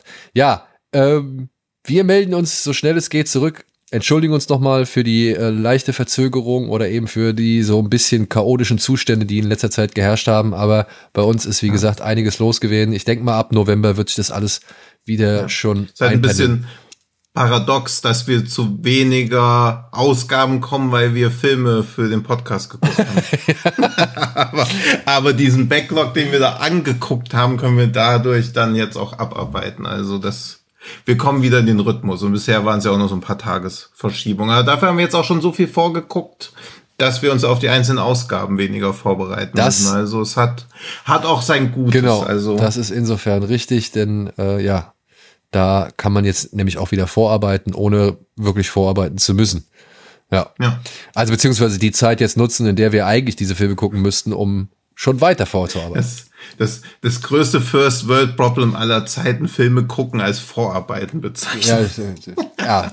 Un Ja, unglückliche ja. Wortwahl, aber es wäre nicht die erste. Ja, gewesen. nein, wir, wir, wir wissen, dass da Gänsefüßchen drumherum sind und Zuhörer und Zuhörerinnen bestimmt auch. Ja. Und in diesem Sinne äh, bitten wir euch, wenn ihr Bock habt, bewertet uns doch gerne auf Spotify oder iTunes oder abonniert uns auf den sozialen Medien oder eben halt auf den Podcast-Plattformen eures Vertrauens. Wir würden uns auch freuen, wenn ihr nochmal bei den Kollegen von Fred Carpet mit vorbeischaut. Und natürlich, wenn ihr auch nächste Woche wieder dabei seid, wenn wir halt ja über weitere schöne Genrefilme schwadronieren werden, die uns entweder gefallen haben oder vielleicht nicht so ganz gefallen haben. Und dann wird auch bestimmt unser Kollege André, der jetzt seinen Umzug nämlich auch äh, vollzogen hat, wieder mit dabei sein. In diesem Sinne, macht's gut, vielen Dank fürs Zuhören und bis zum nächsten Mal. Tschüss. Tschüss. Und ich habe jetzt gerade gewunken, ne? Ja, ich hab's gesehen. Aber Sie, ich glaube, Ja, der, ich halt- glaube, ich glaube, die Zuhörerinnen und Zuhörer, die merken das, wenn man Die, die merken Ja. das. Die haben sehr gute Ohren. Die nehmen diese Schwingung auf. genau. Macht's gut. Okay, dann, dann winke ich auch noch mal und zwinke auch. Ich zwinke euch auch noch mal zu. So. Und einen Kussmund. Tschüss. Tschüss.